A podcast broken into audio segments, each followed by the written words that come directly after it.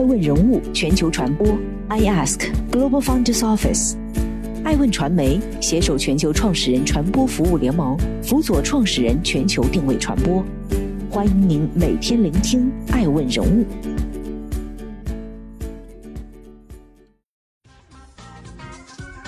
Hello，大家好，欢迎大家的守候。本期播出的爱问人物是唐伟，危中寻机，做正确但困难的事儿。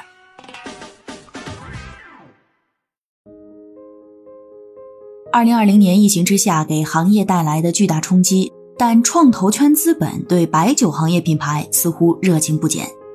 据报道，数据显示，截至二零二零年年末，白酒及相关企业中。获得天使种子轮融资的有二十九家，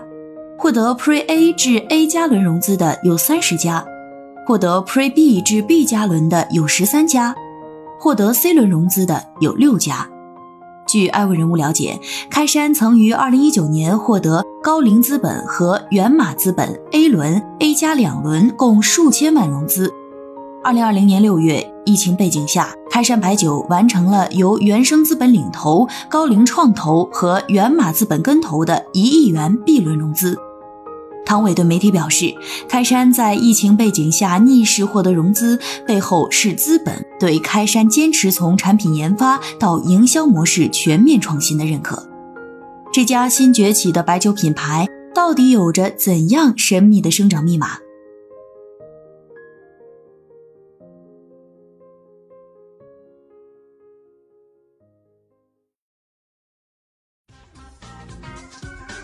欢迎继续聆听《守候爱问人物全球传播》，正在播出的爱问人物是唐伟，创意之路伺机后动。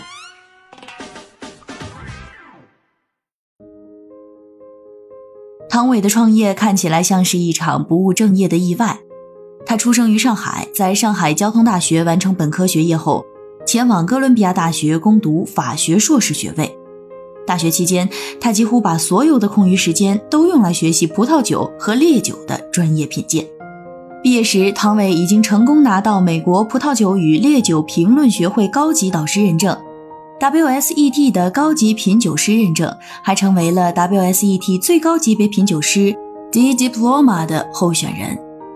据公开资料，大学毕业后，汤伟取得了纽约注册律师资格，加入一家国际并购基金。在纽约、香港两地从事企业并购、大宗商品交易的法律顾问工作。据文章《微醺的好生意》介绍，唐伟最初是在一个项目中与光明食品集团结缘，在其再三邀约下，二十五岁的唐伟回到国内，进入光明旗下金丰酒业的葡萄酒烈酒事业部担任总经理，成为光明集团史上最年轻的高管。至此，唐伟的热爱与事业终于结合在了一起。唐伟之所以后来选择白酒创业，是因为看到在国内，葡萄酒和烈酒因难以进入主流饮酒消费场景，始终是一个小而美的生意，很多的问题导致它无法变大。相比之下，白酒是一个更好的选择。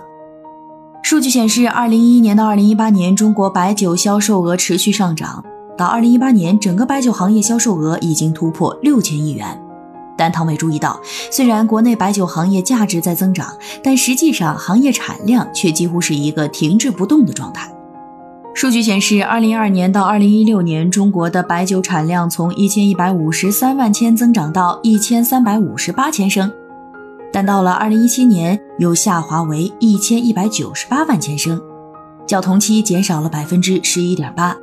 二零一八年，中国白酒产量继续下滑触底。跌至八百七十一万千升，产量较上年同期下降百分之二十七点二八。这意味着白酒行业的增长主要来自对存量市场的提价销售，而并非来自增量市场。繁华背后，唐伟看到喝白酒的，我们说出圈的人跟进圈的人，整个数量几乎是恒定的，没有大量的增量在饮用白酒。为什么没有增量？因为它有巨大的需求。不能被现有的产品所满足。唐伟感知到，白酒行业或许正在面临一场代际危机。成长于互联网时代的八零后、九零后消费者对白酒产品的认知上发生了很大的不同。互联网让信息得以全域流动，改变了他们对产品的区域认知。让他们获得更多元化的品牌信息。然而，在这样的信息环境下，白酒行业内却没有更多竞品供消费者选择。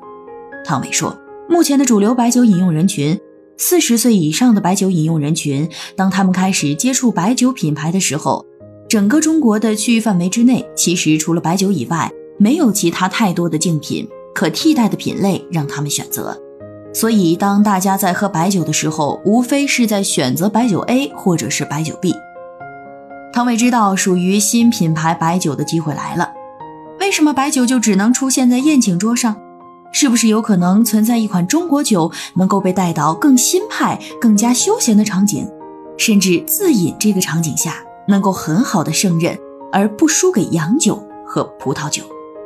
这些疑问让唐伟的创业之路正式开启。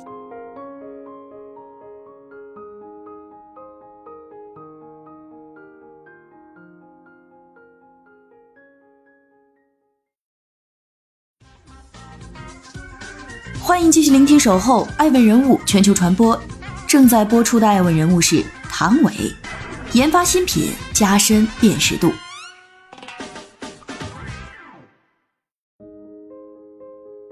资料显示，开山品牌于二零一七年成立，二零一八年十一月正式上市。团队核心成员主要来自白酒、洋酒、葡萄酒和五百强快消品企业的八零后高管和骨干中层。团队百分之五十以上是中级品酒师，百分之三十以上是国家级品酒师。唐伟没有选择颠覆传统行业这条路，而选择开拓新生代消费人群的增量市场。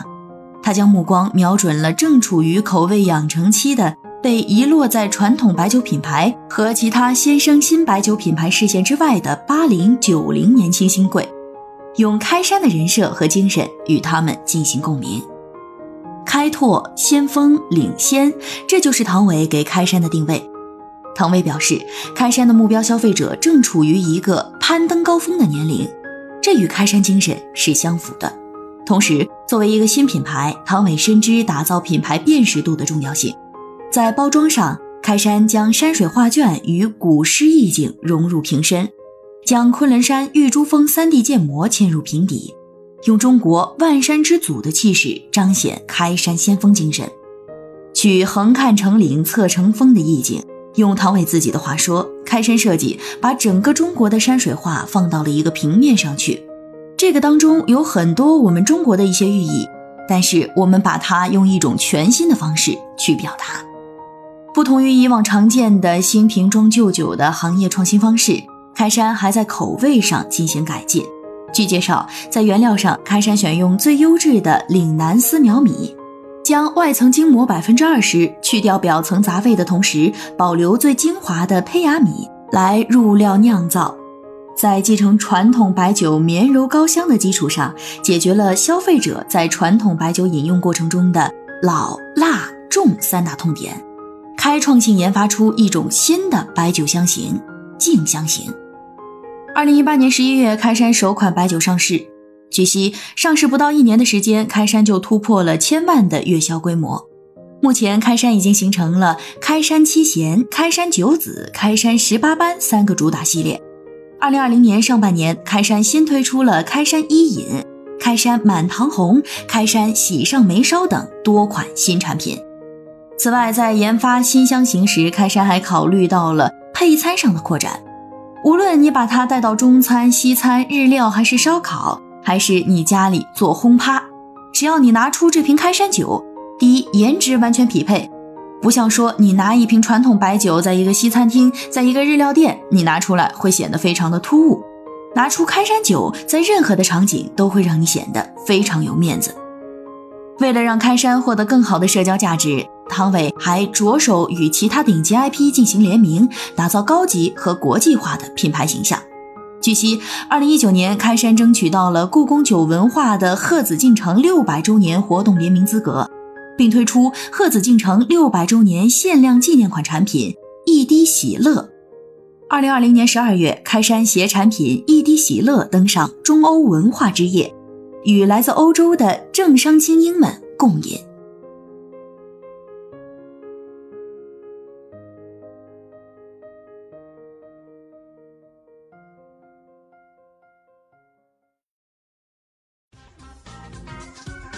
欢迎继续聆听《守候爱问人物全球传播》，正在播出的爱问人物是唐伟。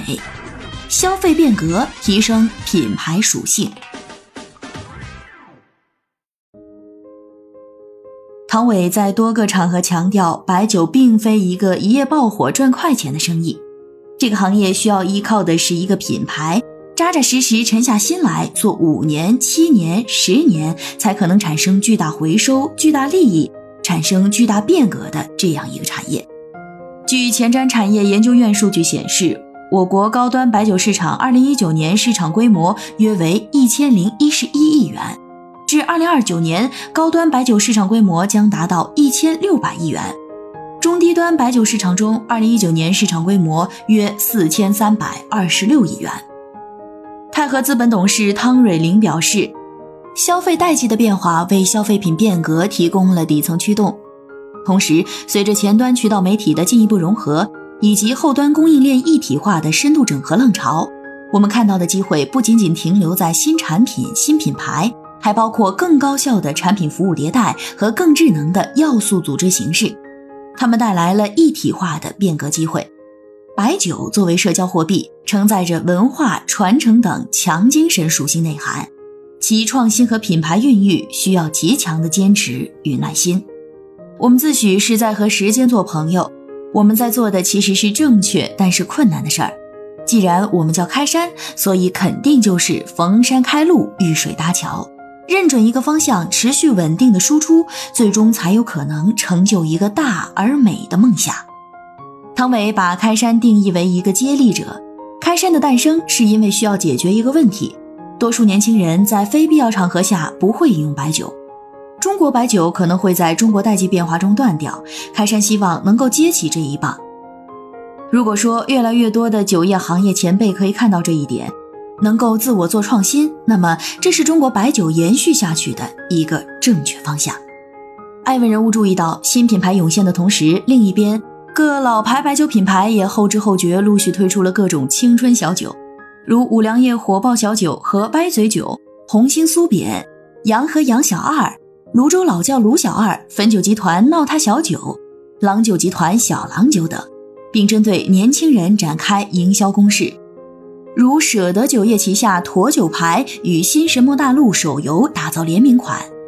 驼牌成神魔大陆盲盒系列新品，创意性将当下在年轻人圈层中火爆的盲盒引入白酒。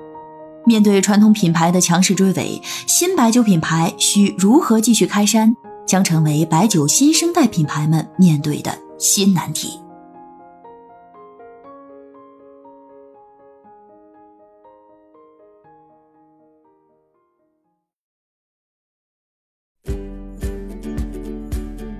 更多顶级人物，欢迎关注每周六晚十一点海南卫视，同步在学习强国 APP 直播。更多完整内容，欢迎关注爱问官网 iask-media.com。更多精彩内容，也可以搜索爱问人物抖音号 iaskleaders。爱问人物全球传播，iask Global Founders Office。